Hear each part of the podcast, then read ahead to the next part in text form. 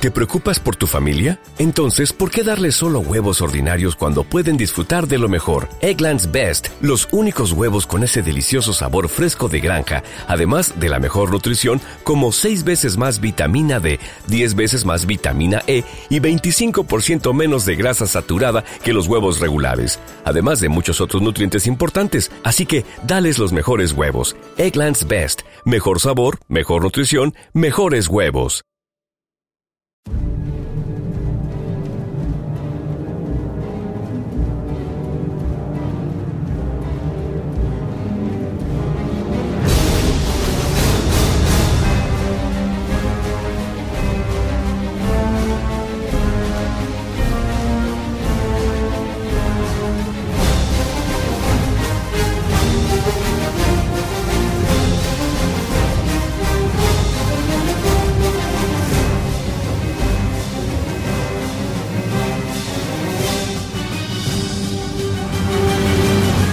Muy buenas noches, amigo del colectivo Burbuja, bienvenidos a un programa más de polinomia. Hoy es el día del número pi, el, en notación inglesa, o sea, 3, 14, 15, es decir, el 14 de marzo, 14 del 3 de 2015, 3, 14, 15, ¿no?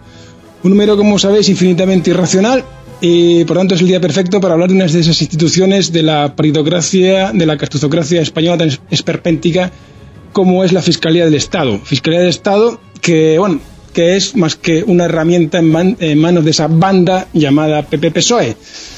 Una fiscalía que, como sabéis, queridos oyentes, ha protegido en su momento eh, al amo correspondiente, bueno, protege en cada momento al amo gubernamental, al presidente de gobierno correspondiente al que obedece, ¿no? En un momento determinado, como sabéis, fue el tal Aznar, en esa época conocida como, conocido como Mr. Ansar. Mr. Ansar por los lengüetazos, lengüetazos en el trasero que le pegaba a su amigo Mr. Bush, o al amo, eh, mejor dicho, perdón, Mr. Bush, que por seguir a este tejano presidente, por ambición propia, por cierto, claro, Aznar está en Estados Unidos, gracias a ese premio, pues metió a su país, a, nuestra España, en, una guerra, la guerra de Irak. Y en su momento, pues el fiscal desestimó la demanda contra un terrorista internacional como debería ser considerado Mr. Ansar. Esta misma fiscalía del Estado, que en el caso Barcenas no pregunta a los empresarios implicados, que no persigue al PP, la directiva del PP, cuando se pierden pruebas eh, fundamentales, bueno, se destruye el, disco duro, como sabéis, por parte del PP. En ese caso, Bárcenas no se persigue, este fiscal general de Estado no persigue a la directiva delincuencial de este Partido Popular, tampoco se opuso, por supuesto, al juicio contra Blesa, archivó, archivó lo de Bankia, de por falsar cuentas, ha protegido a la infanta Cristina, ha protegido al DIVA, el presidente del Tribunal Supremo, diciendo bueno que como era una autoridad está por encima de los españoles y no se le podía perseguir, ha indultado a Sáenz, a Sáenz el lugarteniente de este de Botín en el Santander, personaje que metió, que persiguió de manera y que sobornó a un juez para meter en el trullo a gente inocente y quedarse con su dinero. Archivó la causa contra Botín, dos mil millones de euros en Suiza. Se ha negado que el campechano haga pruebas de paternidad, ha también ido en contra de la cláusula del suelo en las hipotecas, bueno, etcétera, etcétera, etcétera. El último término, como decía nuestra Andrita Fabra, que se jodan. el mensaje de la Fiscalía General del Estado es que se jodan los ciudadanos y que llevan los delincuentes, eh, en fin, los que dirigen este país, las oligarquías y los gobiernos corruptos. Hay un paralelismo de esta Fiscalía General del Estado con aquel juez. Eh, el equivalente ¿no? a lo que sería aquel juez en Alemania nazi que era el presidente del Volksgerichtshof, el tal Roland Freisler, nuestros invitados conocerán, porque vamos a hablar también de nazis hoy, de nazis como aquellos que actualmente controlan lo que es Ucrania, un país, podríamos decir, sin ley, sin constitución, pero que, bueno, que la mano negra de la Fiscalía del Estado española se ha apresurado para perseguir judicialmente a unos españoles que, eh, según ellos, estaban luchando en el frente equivocado, es decir, en el frente eh, bélico que, que va contra esos nazis de Ucrania. Bueno, ¿por qué traigo a colación esto? Pues bueno, porque en este mm, país aún queda gente con honor y gente decente, como que hemos traído a este programa, que ante semejante surrealismo y racionalidad, pues han actuado eh, de manera, yo creo que contundente y determinante eh, nos referimos bueno, a unos invitados de Polinomia que ya conoceréis, que son Iago Mejuto y José Luis Escobar, de la Asociación Ajura. Muy buenas noches, amigos, ¿qué tal? Muy buenas noches. ¿qué tal? José Luis Escobar? Muy bien, muy encantado de estar otra vez con vosotros. Pues yo, pues más nosotros con vosotros, que siempre nos traéis noticias de estas, ¿no? Noticias de acción, de acción, que es lo que nos interesa. Acción no solamente retórica aquí y hablar de los corruptos, sino también luchar contra ellos. Y bueno, y vosotros estáis dando un ejemplo encomiable y meritorio, ¿no? La otra pata de esta denuncia, o el otro, el otro héroe, el otro espartano es eh, Iago Mejuto. Iago, ¿qué tal? Buenas noches. Hola, ¿qué tal?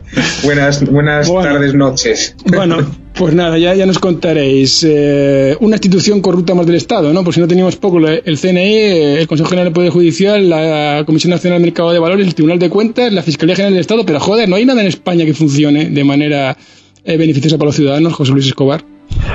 Pues sí, pero yo considero que de todas las instituciones que has nombrado, para mí la, una de las principales eh, instituciones que tienen que hacer de tapón para la, para la corrupción es la Fiscalía General del Estado, sin lugar a dudas. Si este, si este instrumento que se dedica o debe dedicarse, según la Constitución, a defender el interés público tutelado por la ley, eh, si este instrumento falla, el Estado empieza a tener unas cloacas muy amplias. Digamos que sería la arqueta de entrada a las cloacas del Estado. Y lo que está ocurriendo, todos esos casos que has nombrado, denuncian de modo inequívoco que eh, está fallando esta institución, que es una institución que se ha dedicado además eh, lo dicen abiertamente desde el gobierno, esto lo dijo Soraya Sáenz de Santa María, que es abogado del Estado, sabe lo que dice. Cuando la crisis del 9N con Cataluña dijo abiertamente que el fiscal general del Estado está para defender al Estado. Bueno, esto es falso, absolutamente falso. El fiscal general del Estado está para defender el interés general, el interés público, no al Estado, ni a las instituciones del Estado, ni a las personas que encarnan las instituciones del Estado. Exactamente eso es lo que está haciendo, lo que ha venido haciendo. Está defendiendo, por ejemplo, al presidente de gobierno, está defendiendo a las personas que encarnan las instituciones, pero esa no es su obligación. Está defendiendo, por ejemplo, la infanta Cristina, defendiendo pues la, institución de la monarquía, pero no es esa su misión. Su misión es defender el interés público tutelado por la ley. Esto es, si la monarquía o alguien que encarna la monarquía mete mano en el saco del erario público, el fiscal general del Estado tiene que defender el interés público, que en este caso es el erario, es la hacienda pública, no a la infanta. La infanta tiene su interés particular, él tiene que defender el interés público. Entonces hemos hecho, hemos hecho una, una, estrategia, hemos realizado una estrategia consistente en lo siguiente. Existe un convenio en, sujeto por España de fecha 31 eh, de octubre de 2003 de la ONU, es un convenio contra la corrupción. España ratificó ese convenio en septiembre de 2005. Es decir, que forma parte de nuestro ordenamiento jurídico. Este convenio lo que hace es, eh, bueno, tiene una serie de normas eh, para evitar la corrupción en los estados y los estados se comprometen a cumplirlas. Hay una de esas normas, es la que pueden existir asociaciones como la nuestra, que son asociaciones civiles independientes del Estado, no subvencionadas, en, que pueden dedicarse a la vigilancia de la corrupción. estatal y muy especialmente en la, corrupción judicial. Bien, eso es lo que estamos haciendo. O sea, vosotros habéis puesto esta, la denuncia, ¿no? Contra la prevaricación de estos de una serie de fiscales generales del Estado que ha habido antes, ¿no? Bueno, la denuncia exactamente va en el siguiente sentido. No se puede denunciar por prevaricación al fiscal general, a ningún fiscal, porque no existe en España el, el delito de prevaricación de fiscal. Existe el delito de prevaricación no, no. de juez. ¿Cómo, cómo, cómo, es, ¿Cómo es posible eso? Sí, mira, un juez puede prevaricar y si alguien le denuncia y se prueba, ese juez va a la cárcel. Caso Garzón. Un abogado puede prevaricar engañando a su cliente y está el delito tipificado de prevaricación de abogado. Igual pasa con un procurador, igual pasa con un, eh, secretario judicial. Pero el delito de prevaricación de fiscal no está tipificado. Significa esto que el, fiscal puede prevaricar impunemente.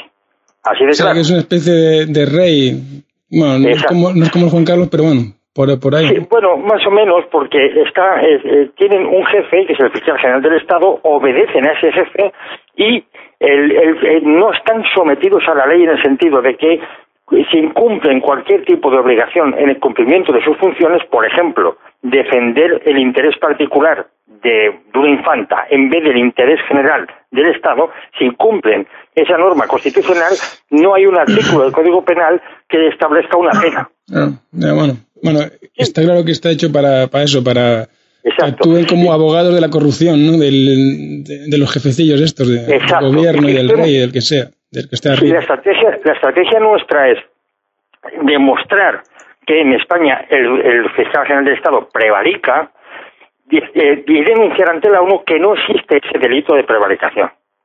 ¿Qué hemos hecho? Como no podemos denunciarle aquí ante la Fiscalía, ante la propia Fiscalía, por un delito de prevaricación, porque no existe, eh, de prevaricación de fiscal, entonces le hemos denunciado por un delito de falta de auxilio a la justicia, que es, es como si un bedel, cualquier funcionario público está en la obligación de, mm, de, denunciar un delito si tiene conocimiento de ello. El fiscal es un funcionario público y le denunciamos como tal, pero no por prevaricación porque ese delito no existe. ¿eh? Es un delito muy menor el que, por el que le hemos denunciado. Y lo que queremos llevar a la ONU es, no existe este delito de prevaricación, allí hay un congreso anual, se denuncia, sale en el informe y se presiona al gobierno español para, para que lo tipifique. Y digo al gobierno porque aquí quien legisla es el gobierno, no es el, congreso, es el que ordena legislar. Eh, para, para que se tipifique el, delito de prevaricación fiscal. O sea, y, las pruebas parecen, parecen claras, ¿no? Porque esta gente se ha beneficiado además de unas de unas cosas que, que, claman al cielo, ¿no? De lo injustas que son. como, como lo de Aznar esto, vamos, como, como lo que decíamos ahora de Aznar, de lo de Irak, ¿no? Que es una de las vuestras líneas argumentales. Sí. Exacto, hemos empezado por esta denuncia porque para, para porque bueno, ahora está también a raíz de lo de la guerra de Ucrania, está un, poco en el, panel informativo, pero hay muchas más, muchas las has enumerado tú en la apertura del programa. Yo creo que todas esas denuncias, al, no, al no estar defendiendo el interés público, sino el interés particular de un banquero, de un banco, de un jefe de Estado, de un presidente de gobierno, de, un, de una persona, digamos, dentro de la oligarquía, eh, defienden a la oligarquía pero no defienden el interés general y para mí eso es prevaricación y cada uno de los puntos que has dicho es digno de una denuncia. Hemos empezado por este que consiste en lo siguiente. O sea, lo, que vas a decir ahora es lo de Ucrania, ¿no? Exacto. O sea, es, es, ese, ha sido, bueno, ese es el argumento de la, de la denuncia, ¿no? Eh, lo de lo que, lo, de que hayan perseguido a unos ciudadanos españoles que están luchando en el frente prorruso contra los nazis del gobierno ucraniano, de este gobierno extraño que hay en Ucrania. Exacto. Entonces, el fiscal, aquí en la, la prevaricación consiste en lo siguiente. Unos soldados españoles o unos voluntarios españoles están combatiendo en el frente de Ucrania y son acusados de cooperación al asesinato por el fiscal, por el fiscal general de Estado, por, por la fiscalía. Sin embargo, cuando fue denunciado Aznar ante la propia fiscalía, hubo miles de denuncias entre toda España de haber promovido una guerra en Irak. La fiscalía dijo que eso no era cooperación al asesinato, que eso no era em, eh, poner en peligro la neutralidad española, porque Aznar no había declarado la guerra a Irak. Claro, el problema es que lo que se denunciaba en esas denuncias es que Aznar se había inventado una causa para una guerra, se había inventado una causa justa para una guerra. La causa justa para una guerra era decir que, eh, era consciente de que había o que tenía pruebas de que había armas de destrucción masiva contraviniendo una, un convenio de la ONU en el que se, establece, prohibía a Irak tener ese tipo de armas. Bien, Aznar se inventó que existían armas de destrucción masiva junto con Bush y junto con el eh, presidente. Eh, ahí, ahí, ahí, está, ahí está. Bush fue el que le dijo eso. Exacto, no, pero él, él, lo dijo textualmente también, ¿eh? Ojo que lo denunciamos también. Él, él, repitió la misma argument, pseudoargumentación que utilizó Bush en la ONU para invadir Irak, ¿no? Sí, no, pero él dijo textualmente, el gobierno tiene información reservada que demuestra que Irak con armas químicas y biológicas y conexiones con grupos terroristas supone una amenaza para la paz y la seguridad mundial. Esto no lo puso en boca de Bush. Dijo que el gobierno, que él era el jefe de gobierno, tiene esa información reservada. Bien, esta es causa belli. Esto es una causa de, invasión de, Irak. Y de hecho la invaden con este motivo. Se, se matan allí a 650.000 personas, muchos de ellos civiles, y luego se demuestra que la causa era falsa. Es decir, no, no es que la causa sea legal, no es que no hay causa, es que fue una causa inventada. Que a raíz de que se inventa esa causa, se producen 650.000 muertes. Para colmo, Aznar propició elementos tácticos, como por ejemplo las bases, para que de ahí se bombardearan. No, pero está, claro, y perdón que interrumpa simplemente para decir esto, está claro que al final lo que aquí hace Aznar es simplemente seguir personalmente, porque por su interés personal, seguir lo que le dice Bush, simplemente. O sea, Bush le dice, oye, mira, hay que invadir esto, tú ahí le metes una excusa a estos tíos porque tienes el poder en España, venga, y vas a la guerra y se acabó. Esto fue lo que hizo el tío responsablemente. Lo demás todo, fue todo, bueno, charlatanería. Él usó lo mismo que le dijo Bush sin, sin cerciorarse de si eso era verdad o no. A, pesar de lo que, porque el tío cuando dice eso, cuando tú dices que él tiene constancia y tal, jamás ha probado la constancia más allá de lo que los propios documentos que aportaron, me acuerdo perfectamente, ¿no? El Bush aquel, y, el Colin Powell, ¿no? Y el, y el Colin Powell con aquellas diapositivas que parecían hechas por niños de, de EGB, de la antigua EGB, ¿no? Una cosa que no tenía ninguna consistencia. pero es, esa falta de respeto hacia todo y esa falta de, bueno, esa, esa especie de psico, de sociopatía, ¿no? Propia de este tipo, pues, pues, como tú dices, ha ocasionado más de medio millón de, víctimas humanas, ¿no? En Irak. Pero bueno, es que es gravísimo, es gravísimo, que unos jefes de Estado, entre ellos Aznar, se inventen una causa falsa, se meten una causa, naturalmente si es inventada es falsa, para provocar una guerra, es gravísimo. Bueno, y ahora, y ahora sí, sí, pero eh, ahora, y perdona, simplemente para adelantar el para meternos también con el interés político, ¿no? En Polinomio vamos sobre todo a este interés político también que es fundamental, ¿no? Para por la, por la casta, ¿no? La casta que nos tiene totalmente machacados, ¿no? Y que, y que no termina una cuando empieza otra y lo que te quería tocar, bueno, si quieres lo tocamos, pero me parece esencial, ¿no? Para que incluso Yago Mejuto para que se una, que está un poco ahí parte no, no, no, pero bueno, no, pero, lo que estás diciendo tú, para, para, unir unas cosas con otras, para, para, darle interés político al tema este. Fijaos que esto que, que ha hecho eh, Bush, lo que hizo Bush con Aznar, es lo mismo que está haciendo Merkel con este tonto babat del Rajoy, ¿no?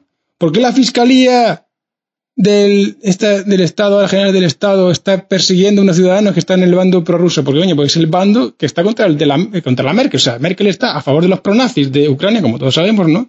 Lógicamente, Merkel le ha dicho al payaso este que tenemos aquí de presidente, oye tú, tienes que hacer esto, esto y esto así, porque esto es lo que nos interesa. Nosotros estamos y tú estás conmigo en el bando de los ucranianos, de los nazis, ¿no?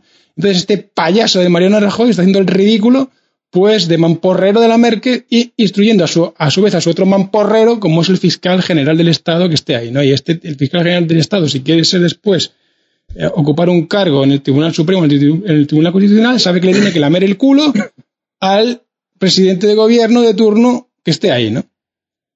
A ver, a ver, Yago, si estás de acuerdo con esto o no, venga, di lo que quieras. Pues, eh, pues efectivamente, o sea, mm, vivimos en, un estado totalitario. Eh, el totalitarismo es una forma de Estado, una forma de gobierno. El, el, autoritarismo sí se correspondería con una forma de gobierno. Un Estado totalitario caracterizado por ese autoritarismo que emanan de todas sus instituciones, no solamente del gobierno, no solamente el presidente, sino como ahora estamos viendo, también de la Fiscalía General del Estado y de todas las demás instituciones, eh, donde eh, aquí. ¿Sí? ¿Diego? ¿Me escucháis? Sí, sí, sí, sí. Sí, sigue, sigue, sigue. No, que se ve interrumpido. Sigue, sigue. Sigue, sigue por favor. Es decir, que mm, aquí eh, a estos chicos se les, ha, se les ha encarcelado por haberse equivocado de bando, básicamente. no, no, no, por haber ido a Ucrania a combatir, sino por haber combatido del lado que no debían. Efectivamente. Eso, es decir, aquí hay un caminito que es muy estrecho y todos los ciudadanos españoles tenemos que caminar por donde se nos dice, como borregos, y no te salgas de ese lado. Eh, y después también eh, llama muchísimo la atención que han encarcelado a unos combatientes después de que esos combatientes hubieran llegado a un acuerdo de paz con sus, eh, con sus enemigos y amparado por autoridades internacionales, como hemos denunciado nosotros. Es decir, habían firmado ya un acuerdo de paz firmado por los presidentes de, de Estado de Gobierno de Rusia, de Francia, de Alemania y de Ucrania, denominado Minsk II, y por lo tanto, pues, eh, eh, o sea, les han eh, achacado una serie de delitos muy graves después de que hubieran llegado a un acuerdo de paz. o sea, que están amnistiados por, por, los mismos ucranianos, vaya, están amnistiados por sus mismos enemigos. Claro. Y, por el presidente de Ucrania, por el presidente de Rusia, había llegado un acuerdo de paz llegan a España, porque claro, los han detenido en España porque ya habían llegado a un acuerdo de paz. Pero vamos a es decir, ya no estaban allí peleándose, se habían venido aquí entonces cogen y se les achacan eh, delitos nada menos que de terroristas. esto es de guerra de, gila, ¿no? De guerra de gila, de chiste de gila, esto, se ponen el teléfono y la, guerra está ya terminada, ¿no? algo así. Claro, claro. Entonces, pues eh, lo, que, lo que nosotros eh, queremos poner de manifiesto con esta, con esta denuncia y con otras que van a venir es el absoluto esperpento y, bueno, eh, haciendo referencia a lo del número pi, al número irracional, pues esta irracionalidad tan característica de, España y de los españoles que además ha quedado patente incluso en el arte, ¿no? De, los últimos, de las últimas décadas, o sea, el surrealismo español, pues. Pero hombre, pero el, no viene de ningún, no viene, de algo, claro. José Luis, eh, pero el, el retraso mental no se puede denunciar, ¿no? ¿O sí? Es muy difícil, es muy difícil. Pero, cuando, hablas de los números irracionales, me estoy acordando de Pitágoras, en la escuela pitagórica.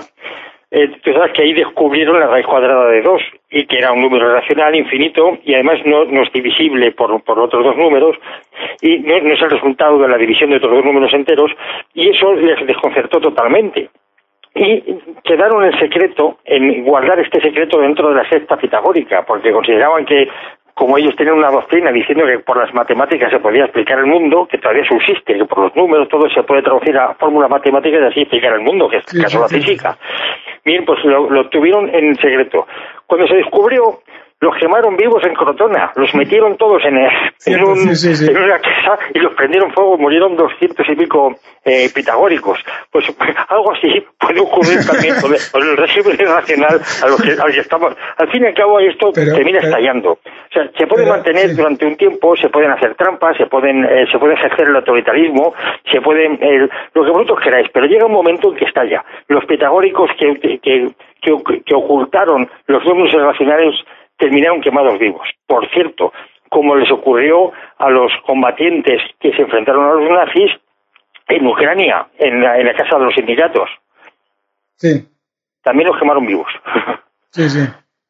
Bueno, pero vamos, eh, tú vas a hablar con esta denuncia después de que esto, si he entendido bien, si lo que si le he entendido bien a Diego Mejuta, después de que el propio gobierno enemigo haya concedido una amnistía a esta gente y vas con la denuncia a la ONU de, que la Fiscalía General del Estado está persiguiendo a esta gente, a sus propios eh, ciudadanos, eh, pero eh, entonces te van a decir, oiga, pero usted a dónde tiene que ir es a un psiquiatra, ¿no? mira, eso, mira, el, punto 5 del acuerdo de Minsk dice textualmente, amnistía para los combatientes en el conflicto. ahí no se habla de bandos, no, hay un frente de batalla porque no, hay un frente, hay unas líneas que donde unos territorios se ocupan unos y otros ocupan otros, y hay unas líneas de frente y los que y no, no, son, estamos hablando de grupos terroristas, estamos hablando de guerra civil. Entonces, hay, bueno, pues eh, establecieron que había una amnistía para todo. Amnistía significa que no se que el delito es como si no hubiera existido. Es decir, que allí no se persigue. Además, es la primera vez en la historia que yo sepa, yo no, conozco ningún antecedente en el que se acuse de asesinato o de cooperación al homicidio, como se acusan a los combatientes españoles, por estar en un frente de batalla. Eso es de risa. En un frente de batalla, o, matas o te matan, es que no hay, no hay otra, es que te llevan allí vas a ir para matar o para que te maten. Eso no hay más. En un frente de batalla o pasas tú o pasan por encima de ti, no hay más. No puedes acusarte, porque es defensa propia, de defender pegando tiros, pero es que les acusan también de depósito de armas explosivos. ¿Cómo, van a estar en un frente de batalla? Esto, esto es, la lo que tú dices, es esto, esto, es el Festival del Humor, esto, sí, esto para dárselo a un humorista, para que haga unos monólogos de esto, ¿no? Esto quedaría muy bien, ¿no? Me imagino que Gila ya no está, pero bueno, no sé, a ver, hay, otro, hay otros por ahí, ¿no? Les podías dar...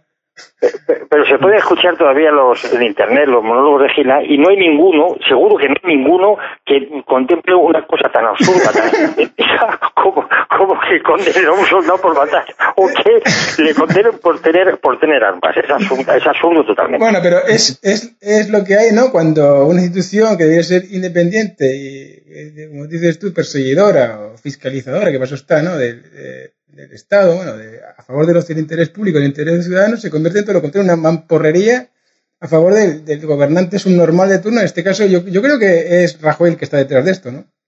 seguro, ¿no? Suena, suena, suena a su firma, ¿no? Bueno, es que se, les ha detenido en toda Europa, ¿eh? O sea, no es una cosa solo española, también ah, se les ha detenido, por ejemplo, en Suecia. ¿eh? Suecia pero, eh, pero, esto se puede evitar de una forma muy fácil. Mira, si, eh, si tú, existe tipificado el delito de, em, em, de, prevaricación de fiscal, es decir, que saltándose la ley em, emita uno o eh, accione contra alguien sin, sin, sin, defender el interés público, como es en este caso, ¿qué interés público está defendiendo aquí el, fiscal general del Estado? Dice que violentar la neutralidad de España. Si estos han violentado la neutralidad de España, Aznar tenía que estar en la cárcel. Yo no sé, yo no sé si habría, si, habría durante los próximos milenios podría cumplir la condena que se le, se le, le podría caer por los 650.000 muertos en Irak ¿eh? y, por, violar la, neutralidad de España. Es absurdo. Lo que pasa es que nadie puede hacer nada a la Fiscalía porque no existe el delito de prevaricación fiscal. Eso es lo que nosotros estamos reivindicando. Sí, por cierto, eh, una neutralidad de España que en ningún momento se ha visto, digamos, eh, puesto en entredicho porque los combatientes estaban allí a título personal. O sea, no estaban combatiendo, mm, eh, o sea, no estaban representando a ninguna institución del Estado. Es como si tú a título personal vas para allí. No es lo mismo que lo que hizo Aznar, que era el presidente de un país. O sea, no tiene nada que ver.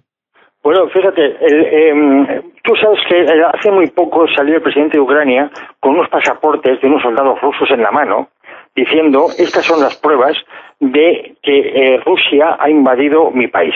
Eso decía el presidente ucraniano. Tú imagínate que en vez de coger los pasaportes de los rusos, cogen a los pasaportes españoles. ¿eh? Y se aparece con cinco o seis pasaportes en la mano diciendo estas son las pruebas irrefutables de que España acaba de invadir Ucrania. Pero es que es todo tan absurdo que vamos a ver, si un país invade a otro, o si Rusia invade Ucrania, lo invade con, con, con, tanques, con tropas, con columnas, y hay satélites, hay aviones espías, hay aviones que no son espías, y nos enteramos todo el mundo, pero vamos, nos enteramos hasta las matrículas de los camiones o de los que, han cruzado la frontera. Sí, guerra secreta. Y claro, y, aquí aparece un tío con cinco pasaportes diciendo nos han invadido los rusos. este, este tío, bueno, hay que decirlo todo, esta gente es, bueno, del, es boboda, ¿no? Eh, gente que son admiradores de las SS hilderianas y creo que incluso hay supervivientes que eh, este, enfilaron o se metieron en las SS de Hitler en esa época, en Guerra Mundial, ¿no? En ese, en ese partido. Bueno, vamos, vamos, a ver, es que están inspirados o dirigidos por el partido Esbodova. Esbodova es un heredero de, de, una organización que se llamaba Organización de Nacionalistas Ucranianos fundada por Stepan Bandera.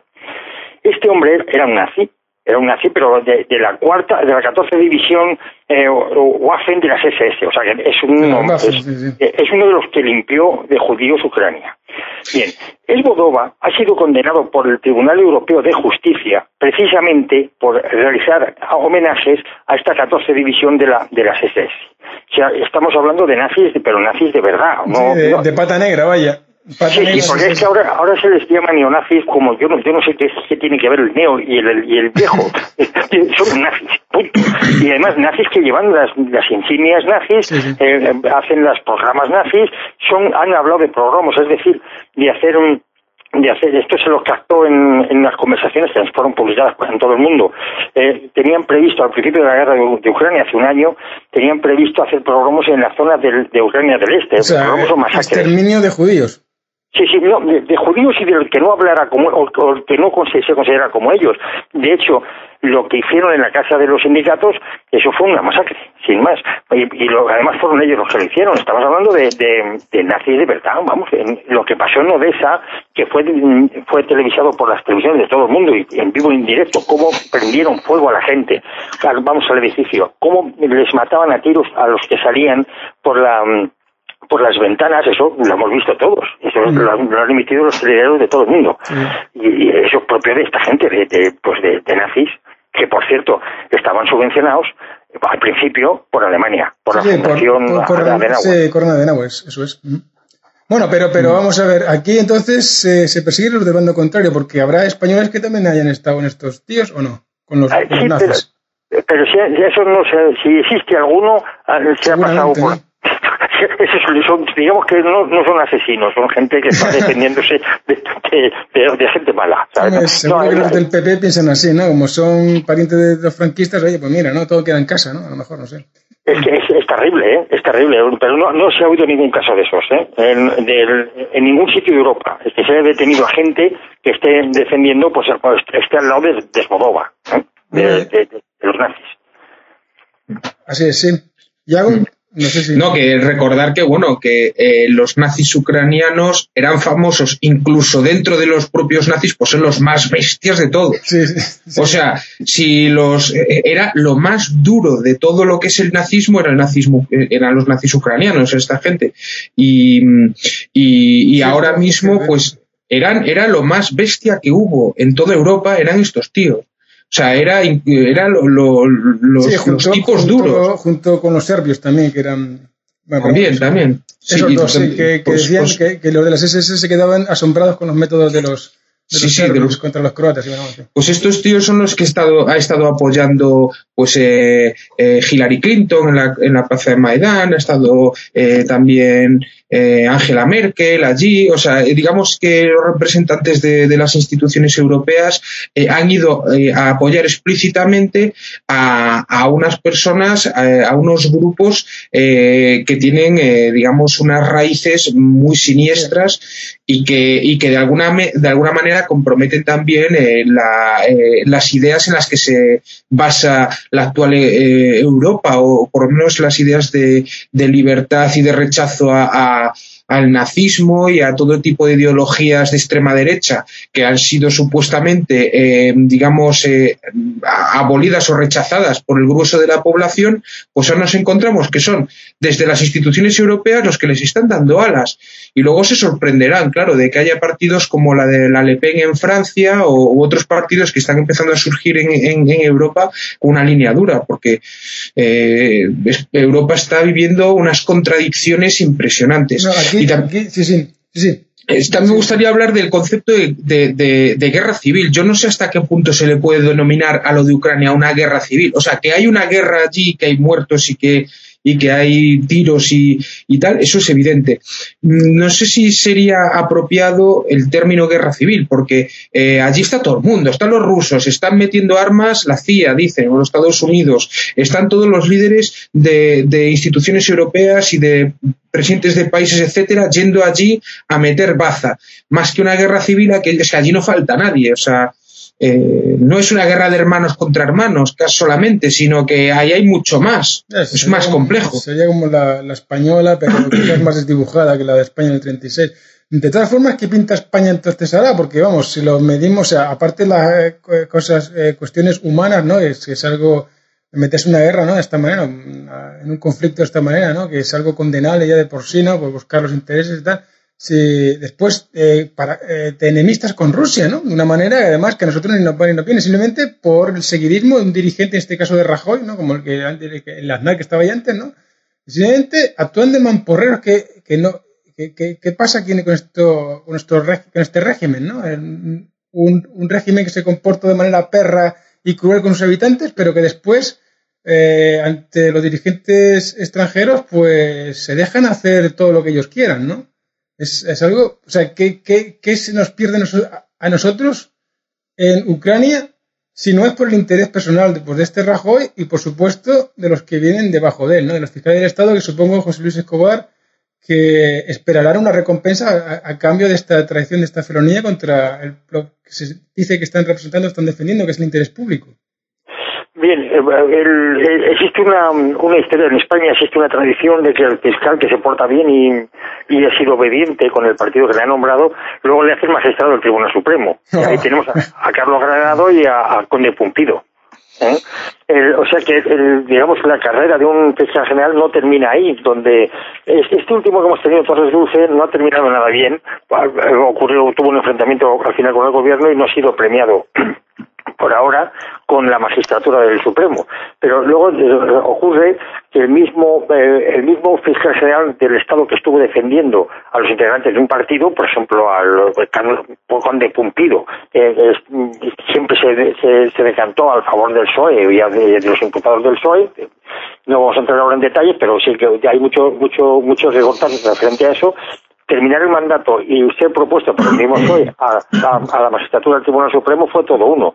Y luego, cuando eh, termina procesado, por ejemplo, el Pepe Blanco, que estuvo procesado y, hubo que archivar la causa, quien archiva fue Carlos Granado, que fue otro fiscal eh, general del Estado del PP. Claro, esto tumba cualquier concepción que se tenga de una justicia medianamente razonable. No, hay justicia ni nada, esto es una casa puta, hombre.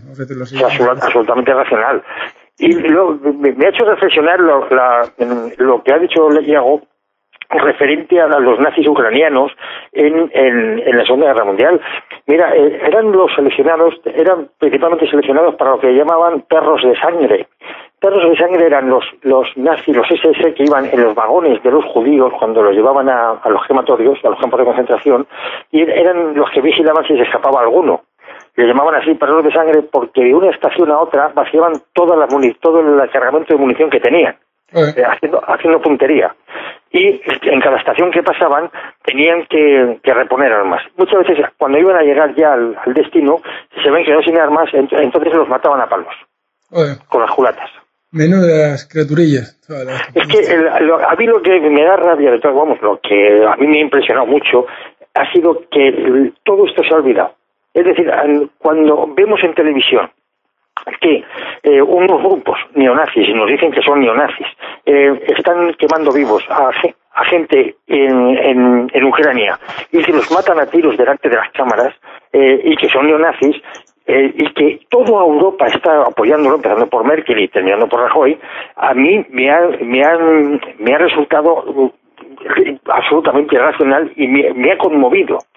¿Cómo se ha olvidado en tan poco tiempo semejantes atrocidades? ¿Cómo es posible que toda Europa esté apoyando con los ojos cerrados y principalmente Alemania. ¿eh? Sí, claro, porque Alemania está metida ahí, claro, eso es todo. Pero hombre, una cosa es defender los intereses económicos. No, no, hace falta ser un águila para saber que si tú apoyas a un régimen nazi, tarde o temprano se te va a pasar una factura y una factura muy fea. Eso no hace falta ser ningún genio. Bueno, porque la zona euro tampoco, en Alemania mismo también la desnazificación fue incompleta y la Alemania actual pues tiene muchas cosas de esa época, entre otras cosas los consorcios industriales que son los mismos que hicieron la Segunda Guerra Mundial, no nos olvidemos de eso, tanto Siemens como la ThyssenKrupp, como el grupo Farbe, como todas estas químicas industriales y tal, estas industrias se beneficiaron de los esclavos de guerra, de los judíos y de hacer la guerra por Europa, ¿no? Y después aquellos los fueron para Suiza. Bueno, es una historia larga que no, quizás no tenga mucho que ver en este programa, pero y la Europa actual es, eh, es el tablero de, los intereses de estos grandes consorcios, principalmente alemanes, ¿no? Y son también los que se han metido en Ucrania, o sea que, que está todo relacionado. Yo creo que la, es, es todo falso, ¿no? O sea, si nos decimos bien, es todo falso y aquí no hay democracia por ningún lado. Aquí se nos tiene secuestrada la democracia tanto a nivel nacional, ya es evidente, y a nivel europeo, pues también. ¿no? Tenemos control sobre esos políticos, sobre lo que deciden, sobre los tratados comerciales que hacen con Estados Unidos, sobre lo de Ucrania, sobre nada. ¿no? Es una, es una cosa que se cuecen y se guisan entre ellos. Entonces, claro, mm, por eso, por eso hay, una, hay un olvido selectivo, porque son los que manejan la hegemonía cultural, los medios de comunicación, y se dice lo que ellos quieren decir. Después, claro, hay que irse, bueno, aquí estamos nosotros, unas cadenillas así de pacotilla, muy significantes, pero bueno, aquí estamos intentando pues, hacer ese frente ciudadano poco a poco a través de Internet y tal, fuera de las garras de esta paritocracia tanto la apestosa española como la europea. Y, nuestra, y vosotros, bueno, la misión que estáis haciendo es eh, formidable, una pena que seáis solamente vosotros, porque supongo que en la ONU es a donde se supone que la denuncia se elevará por, porque aquí no se puede hacer nada en España, de la justicia española pensará en todo lo contrario, ¿no? ¿O cómo es eso? Bueno, aquí en España es que es, inútil eh, meterse contra la Fiscalía General del Estado, pues eso es, inútil. Es como un soldado intentar meterse contra su general.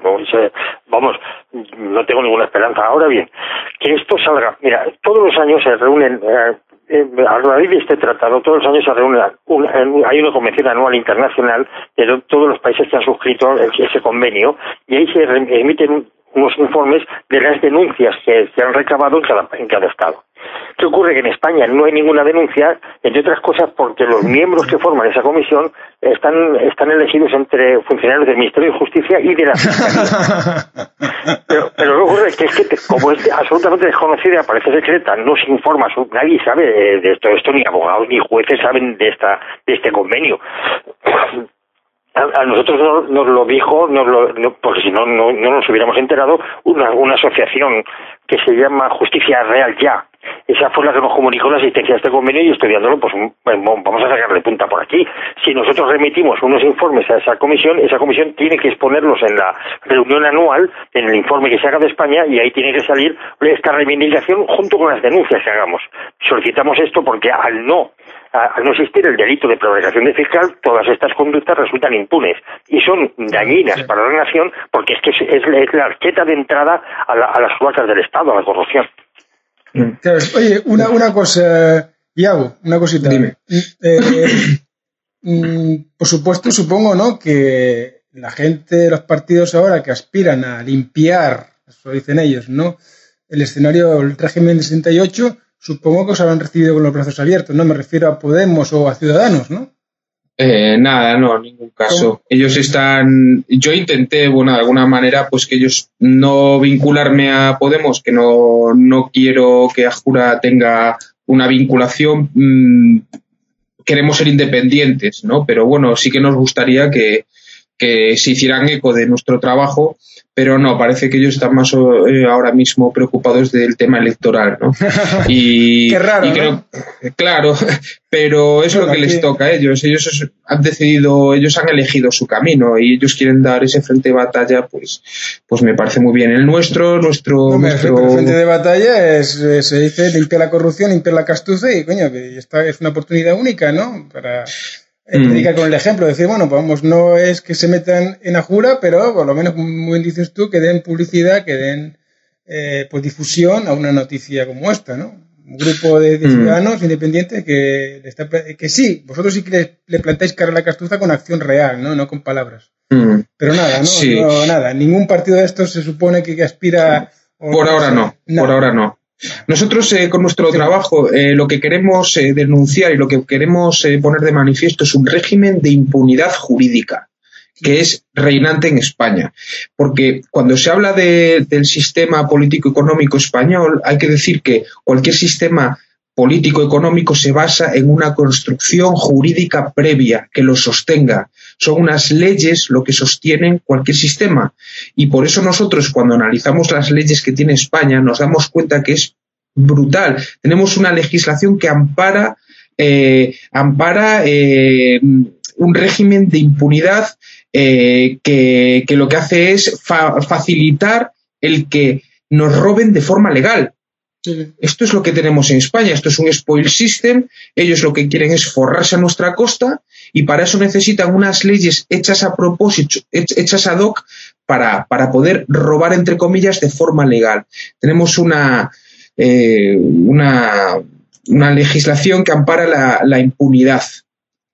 Esa es la desgracia. Y eso es lo que nosotros queremos eh, denunciar con nuestro trabajo y lo queremos eh, llevar a un ámbito internacional, porque sabemos que en España es difícil por, por cómo está constituido el, cómo está construido el, el, edificio institucional.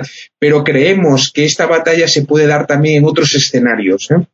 Sí, sí, José Luis, es casi una pregunta parecida a la que le he hecho a Iago ahora. Tú tampoco ves esperanza en estos nuevos partidos, ¿no? Estos Podemos, Ciudadanos y tal, de que realmente quieran acabar con este estado de far hueso de oeste americano que preside la justicia, una injusticia española. Bueno, es que esta, esta es la vieja polémica de si desde dentro de los partidos, una vez que ya estás metido en el, dentro del régimen, puedes cambiarlo o, tienes que romperlo desde fuera.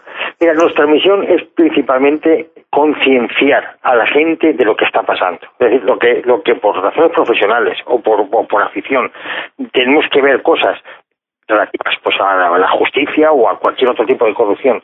Eh, y, y, podemos eh, recoger pruebas o, utilizar los conocimientos que tenemos para, para denunciarlas y difundirlas, yo creo que tenemos la obligación moral de hacerlo. Porque sea como fuere que haya que cambiar el régimen desde dentro o desde fuera, con partidos políticos o con movimientos exteriores al régimen, antisistemas, digamos, pues es necesario previamente una concienciación y de ahí no podemos pasar. Si quieren apoyarnos, pues nos apoyan y si no, pues no. Hombre, yo veo que están a otras cosas, están más a, pues, pues, tienen unas elecciones ahí y la obligación de todo partido es, ganar las elecciones. Pero lo que eh, se olvidan un poco de que el partido tiene que ser una herramienta no para, para, para cambiar la sociedad o para cambiar los efectos sociales que tenemos. Y en España la justicia es un problema muy grande. Acaba de salir que el Foro Económico Mundial sitúa la independencia judicial en España a nivel de Irán. Yo no sé si, tenéis... Mira, voy a contar una anécdota. Eh, resulta que llevando la, actividad profesional, llevando un, un pleito de... Eh, había unos 450 estafados en España, inmobiliarios, resulta que descubrimos que el dinero del presunto estafador pues había ido a parar a Marruecos y allí se había comprado un solar. Bien, lo comunicamos este, este extremo a la Audiencia Nacional y la Audiencia Nacional dice que, bueno, que como el solar lo había comprado otra empresa distinta, había creado una empresa allí, marroquí, no española, para comprar el solar. Pues como era una empresa diferente que no, no tenía nada que ver y, rehusó investigarlo. Sin embargo, me, personé allí, hablé con el fiscal, precisamente el fiscal general del Estado allí, el equivalente que se llama procurador. Pues sí, el procurador general lo llaman allí. Y eh, hablé con él, expliqué el problema y al día siguiente estaba embargado el solar. Para que os hagáis una idea de la diferencia que hay entre la justicia española y la marroquí. Sí, a mí me dijo, eh, sentado en la mesa, me dijo, si usted me presenta pruebas, mañana ese, ese, ese solar o las cuentas de esa sociedad están embargadas. Y pues, pues al día siguiente cogimos a un abogado de allí, le, presentamos las pruebas y, al día siguiente estaban embargadas. Eso para que hagáis una idea de cómo es, cuál es la situación de la justicia española en cuanto a si la somos un poco alrededor del mundo. Y luego, el, mira, un país que tenga la justicia a nivel de Irán, eh, mm, eh, pensar que los políticos eh, pueden, pueden recabar impuestos y pensar que si los roban no, tiene, no hay un sistema jurídico, un sistema de justicia eficaz para perseguirlos, no lo dudéis, lo van a robar. Pero hay cosas mucho más, más, más sangrantes. Mira, eh, ha, hecho un informe la Comisión Nacional del Mercado de la Competencia, que ha salido hace unas semanas, estableciendo que eh, debido a la falta de competencia en España, de los oligopolios y a las colusiones que forman las grandes empresas, hablamos de empresas del IBEX, como no hay competencia, se calcula que el Estado tiene que pagar por las contrataciones unos 54.000 millones de euros eh, de sobreprecio. 54.000 millones de euros es una salvajada. Sí, que nos, que nos roban los del IBEX. Exacto bueno, que le roban lo que es entre lo que el Estado les da a ellos, porque ellos, eso es eso que es con, licitación, con contrata pública, licitación pública. Claro, son, son contratos públicos, eh, se presentan tres, esos tres se ponen de acuerdo en lo que tienen, en las ofertas que van a hacer, las suben de precio las tres, y, y, además se la reparten entre ellos porque ellos ya saben a, quién se lo van a dar porque va a ser la que la empresa que tenga precio más bajo por el mismo servicio entonces se van repartiendo de este modo el mercado de, el mercado público ¿eh? de contratos públicos y uno de cada cuatro euros que dedicamos a, a la contratación pública va a sobreprecio, es decir, va a enriquecer a las empresas del IBEX. Bien, esto es una barbaridad. bueno, pues si vamos a mirar con detenimiento, el Código Penal no está tipificado, ¿eh? o está muy mal tipificado. Es decir, no está tipificado? Sí, mira, eh, te explico. Hay un, hay un delito que es eh, eh ponerse de acuerdo para eh, interferir en el precio de remate de remate, pero cuando se habla de remate se habla de subasta, no se habla de licitaciones. Entonces, eh, yo concretamente estoy redactando una, una querella ahora mismo por este motivo. Vamos, eh, tengo que presentar la Audiencia Nacional la semana que viene. Eh, pues tengo esa dificultad, que puede ser que me tumben la querella porque digan que la colusión, es decir, el, intervenir en el mercado por el acuerdo de los, de los, de los actores, de los operadores, no sea delito en España, sea una falta administrativa. Pero creo una falta administrativa le pone una multa de un 3% de lo facturado. Hay algunas empresas que en, estos años ha facturado más de 100.000 millones de euros. ¿eh? Ojo. Le sale bien. Delito le sale bien. Pero bueno, eh, tú hablas de, las de las subastas, pero ahí tenemos la famosa subasta CESUR, la de que controla la, donde se fijan los precios de la electricidad, que eso es otro escándalo más, ¿no? Que ahí los propios ofertantes y los demandantes son los mismos, o sea, con lo cual es una subasta trucada, ¿no? Eso es colusión. eso es, vale, bien, eso es, otra cosa. vale, bien, pero, pero tampoco, pero tampoco se ha hecho se ha hecho nada, ¿no? Está la tarifa, y precisamente es una de las causas del déficit de tarifa eléctrica, ¿no? Que, nos, que tenemos que pagar mira, mira, pero ahí yo sí que tengo que partir. Mira, eh, el año pasado se cambió, había antes existía la Comisión Nacional de la Competencia. Este organismo cambió a otro que se llama Mercado, el, Comisión Nacional del Mercado de la Competencia, es un organismo nuevo que sustituye al anterior. Hay que reconocer que está haciendo una labor impresionante, ¿eh? porque eh, yo estoy investigando el tema de los residuos, ¿no? de la colusión que hay en los residuos, pero ha denunciado la propia Comisión Nacional del Mercado de la Competencia a las petroleras, ha denunciado eh, a, a la industria de la leche. Es decir, que está haciendo registros en las empresas, llevándose la documentación, vigilando los, los, los, los mails, los, ah, mails que se cruzan entre las empresas, y está metiendo, pero ojo, ella no puede denunciarlo, porque eh, ella lo, lo que hace es expedientarlo desde el punto de vista administrativo. Desde mi punto de vista, robar 54 mil millones al año al Estado en contratos públicos es un delito penal, pero como una catedral. Bueno, pues está mal tipificado en España.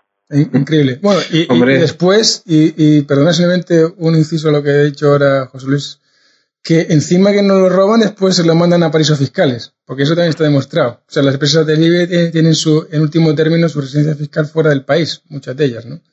Eh, con, lo cual, así es. con lo cual no, nos, lo roban y encima lo sacan del país, ¿no? O sea, doble, doble robo, por decirlo. Sí. Eh, y yo quería, yo quería decir una cosa, que aparte de que lo que decía José Luis, que el código penal eh, hay cosas que no están tipificadas, que no están claras, eh, además de que el código penal es un, está obsoleto, también la ley de enjuiciamiento criminal, que, eh, que, está vinculada a ese código penal, que es una ley de 1882 y que está vigente en España y que es una ley anticonstitucional porque no es una ley orgánica. Es decir, es que en España eh, eh, la ley de enjuiciamiento criminal, después la, ley de enjuiciamiento civil, que es del año 1881, que fue modificada por una ley del año 2000 un poco extraña, pero que en ningún caso esa ley del año 2000 tampoco es una ley orgánica, se deberían haber sustituido. O sea, quiero decir que una ley sea orgánica significa que tiene que estar en armonía y que tiene que emanar de la Constitución y, son porque son leyes fundamentales. Si fueran leyes de poca importancia, no, pero en las leyes fundamentales tienen que ser orgánicas porque lo manda la Constitución. Bueno, pues estas leyes siguen vigentes, no son leyes orgánicas, son anticonstitucionales y se mantiene una ley de enjuiciamiento eh, civil, bueno, criminal en este caso, eh, que es totalmente obsoleta y que es ilegal. Es, es alucinante.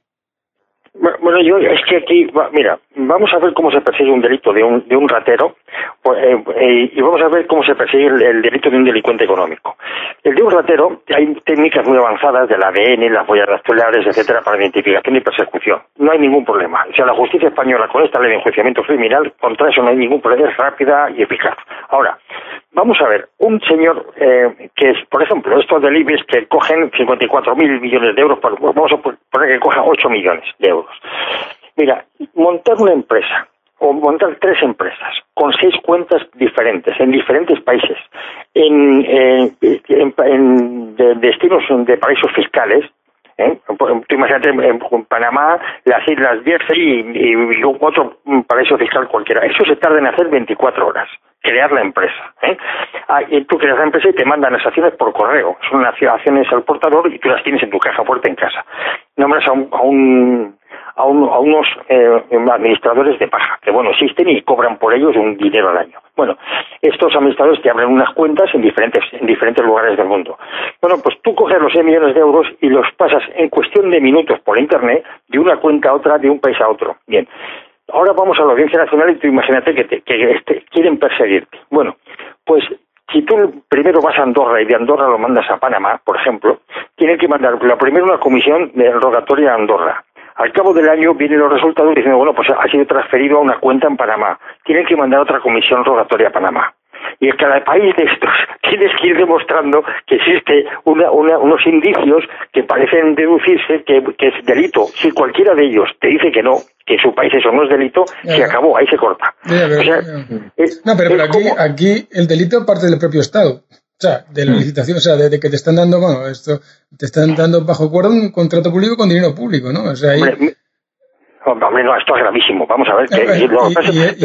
y, quiere decir que la lista Bárcenas apunta a eso, vamos, tampoco hace falta irse a ningún país fiscal, simplemente coges a Bárcenas, coges la lista y tal, eh, y Rajoy está princado como el que más ahí, ¿no? Dentro de que ha recibido pasta a cambio de esas contratas, a etcétera, bueno, como todo el mundo sabe en España. Y sin embargo, ahí siguen haciendo los tíos, o sea, aquí, aquí, aquí, eh, la, cosa, la, cosa, la cosa que está en la constitución de un Estado totalmente corrupto, totalmente cortijero, donde no hay el mínimo absoluto marca de democracia, ¿no?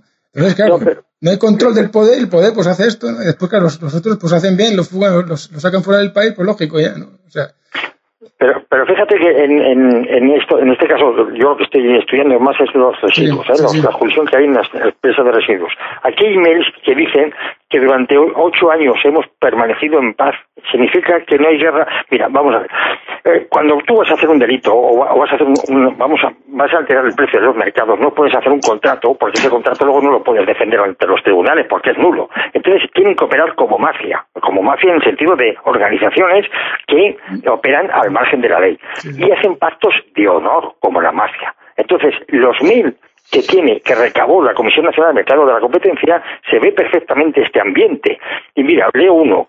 Dice, os aseguro que es la, la, vez que hemos visto más cerca la situación de guerra con ellos. Palabras textuales, en un mail de una operadora a otra.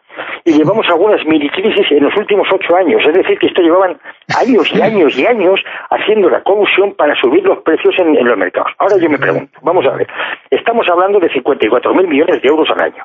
Nadie, nadie, ni Tribunal de Cuenta, ni Fiscal General del Estado, ni, ni Intervención de Hacienda, nadie se ha dado cuenta de estos Ah, está, está. ¿A quién se, quién se lo puede creer? es, que es, una, mafia donde los partidos políticos que ocupan el Estado pues participan del saqueo junto con la oligarquía económica con estas compañías y con estas historias, ¿no? Es que no hay otra cosa, es una, tan sencillo como esto. Y, la, única forma de resolver esto es mediante, o sea, control del poder que no tenemos en España. Tú puedes meter leyes, perseguir lo que quieras, sí, pero si no hay poder judicial independiente... Si no hay, has terminado. Si no hay nadie que lo persiga, si no hay un órgano de control y por último un, tribunal eh, un, tribunal independiente, pues has terminado. Pues, esto se convierte en una cloaca. es lo que ellos claro, lo, peor, José Luis, es que no vemos ninguna esperanza política en que esto cambie, porque esto de Podemos, los ciudadanos van a seguir haciendo lo mismo, por lo que se ve, ¿no? No, no, es, no, yo no veo, de verdad que no veo, en primer lugar porque no veo a la gente española lo suficientemente indignada o concienciada para cambiar para cambiar este tipo de régimen, sobre todo exigir ya una separación de poderes. en segundo lugar, es que es complicado, sí, sí. En, segundo lugar, bueno, pues mm, ha, habido eh, había cierta cierta ilusión con el tema de, de, Podemos y Podemos pues hombre tiene en sus manos la indignación de millones de personas que les van a votar por es, por estar en contra del régimen ahora no he visto todavía ningún programa serio de Podemos para cambiarlo eh Quizá lo tengan o quizá porque todavía no lo han sacado. Quizá, o, a lo mejor yo lo desconozco. Pero ojalá sean ellos porque si no nos toca esperar otros 30 años para que salga otro para proponer un cambio desde dentro y a fondo. Sí, mm. sí. Sí. Eh, ¿Y hago?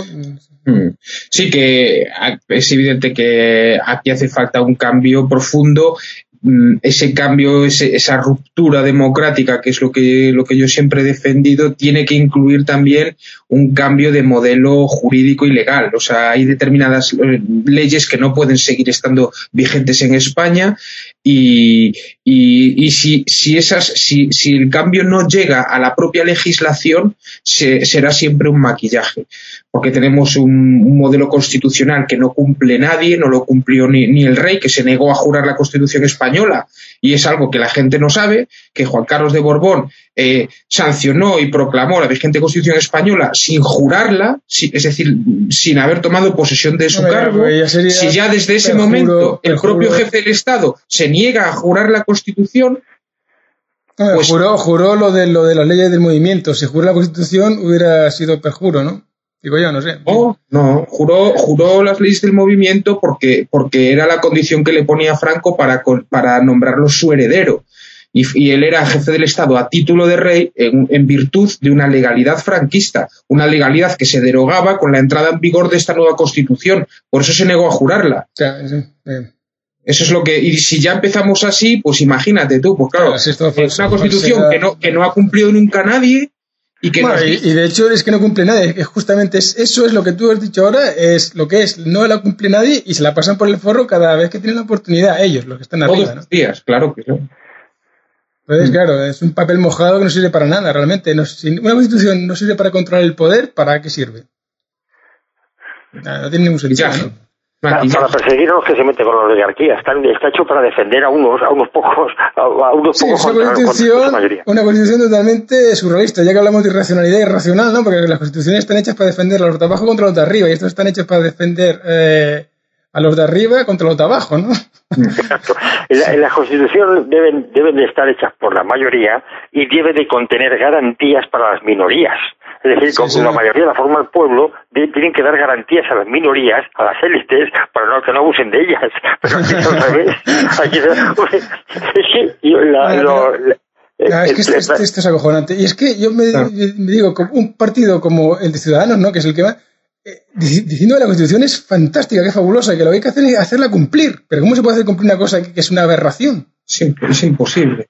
Fíjate, está el Senado ilegalmente constituido El Senado, que tendría que ser eh, la que es en, teoría la Cámara eh, consultora opositora territorial, es de donde tiene que venir la oposición al legislador, porque aquí confundimos, o sea, los partidos políticos se llaman entre ellos que son la oposición, unos de otros, no es cierto. Son competencia, compiten todos por lo mismo, compiten por el poder, pero no son oposición porque el PP y el PSOE no son oposición porque forman parte de la misma Cámara. Es decir, tú no puedes ser oposición de ti mismo. Bueno, tampoco existe ninguna Cámara Legislativa en este país, es todo un circo ahí. Ahí no hay Cámara Legislativa con un banco azul ahí metido. ¿Qué, Cámara Legislativa puede ser esa? Donde el Poder Ejecutivo está metido con un banco azul ahí controlándolo y supervisándolo todo. Pero, pero ¿qué coño broma es esta? Sí, sí, han monopolizado la, Lo, peor es que los nuevos partidos no se dan cuenta de esto. O sea, y uno dice, bueno, ruptura no hay democrática, ruptura generacional, cojones, tener los cojones como nueva generación de romper con la antigua. Pues ni siquiera eso, son continuistas, como estos ciudadanos que a mí realmente me producen vergüenza y náusea, ¿no?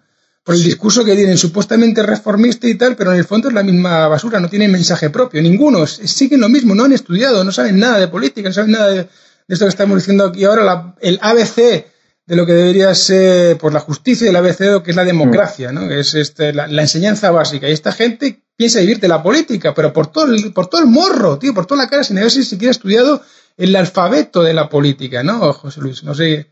¿Qué te pensás pues de estos jetas que se meten ahora en la política, estos ciudadanos, lo de Podemos? Lo, es oportunismo. No, pero es, lo de ciudadanos además, además son unos caraduras, además son unos impresentables porque se, eh, de la ignorancia del pueblo en vez de combatirla. En vez de combatir la ignorancia, como decís vosotros, ¿no? difundiendo, lo que hacen esto lo contrario, ¿no? Es que todavía la, ignorancia todavía sea peor con más populismo, ¿no? E, engañándolos, ¿no? Es que me parece una charlatanería que a mí me parece insoportable. Y más en una situación de crisis total que tenemos en este país, con gente pues muriéndose de hambre prácticamente, o gente por lo menos eh, excluida del sistema, con un futuro nulo millones así y que esta gentuza se aproveche pues, de la desgracia de muchos para medrar en política sin ningún programa ni ninguna idea política seria. Ninguna idea política seria. De todas esas que están diciendo por ahí, tanto hablar, tanto los vemos hablar todo el rato por la tele y todo el rato ahí de, vedettes y de superstars, de superestrellas, para nada, todo ruido, ¿no? Porque yo no saco nada, yo no veo ningún mensaje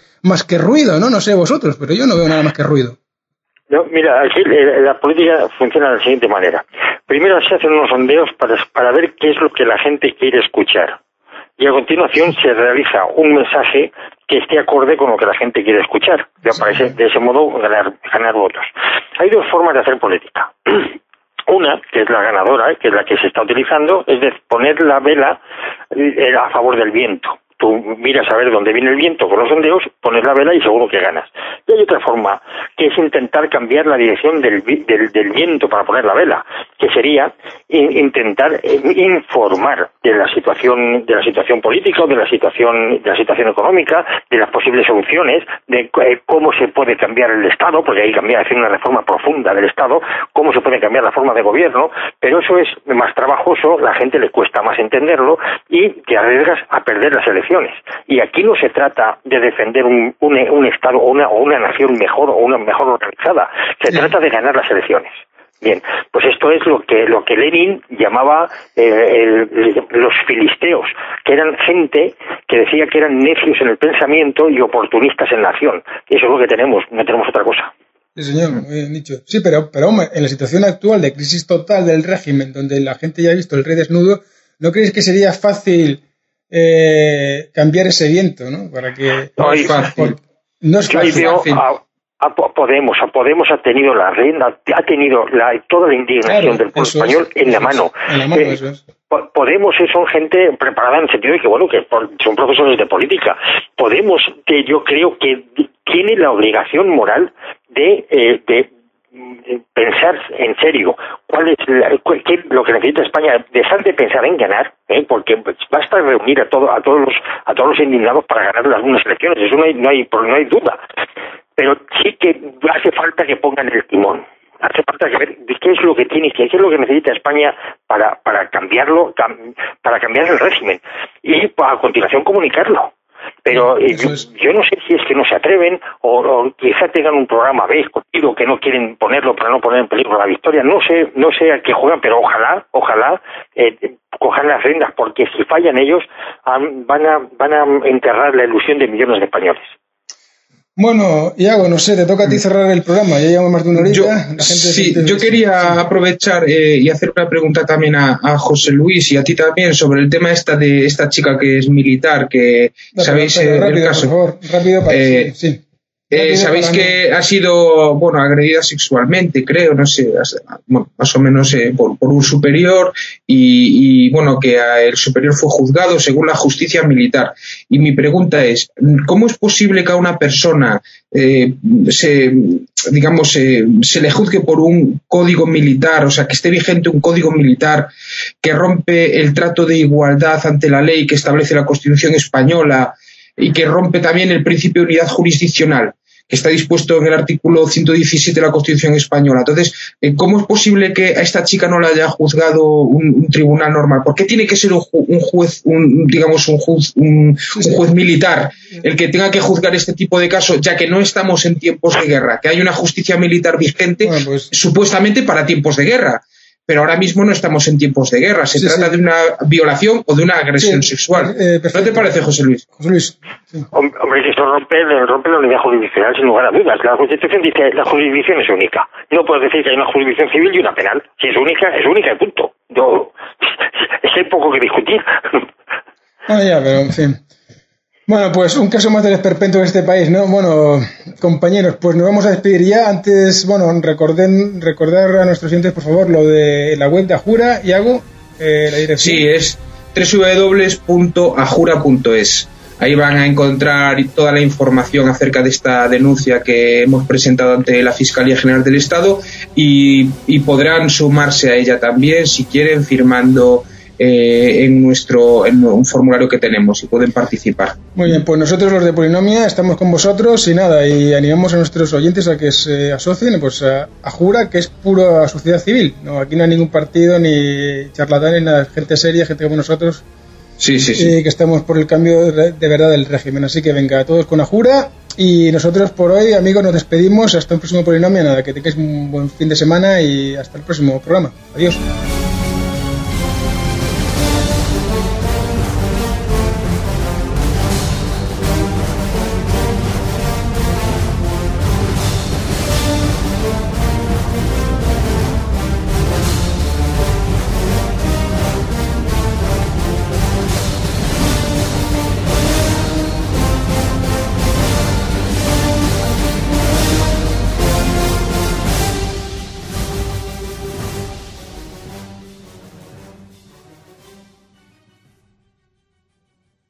¿No se merece tu familia lo mejor? Entonces, ¿por qué no los mejores huevos? Ahora, Egglands Best están disponibles en deliciosas opciones. Huevos clásicos, de gallina libre de jaula y orgánicos de Egglands, que ofrecen un sabor más delicioso y fresco de granja que le encantará a tu familia. En comparación con los huevos ordinarios, Egglands Best contiene la mejor nutrición como 6 veces más vitamina D, 10 veces más vitamina E y el doble de omega 3 y B12. Solo Egglands Best. Mejor sabor, mejor nutrición, mejores huevos. Visita egglandsbest.com para más información.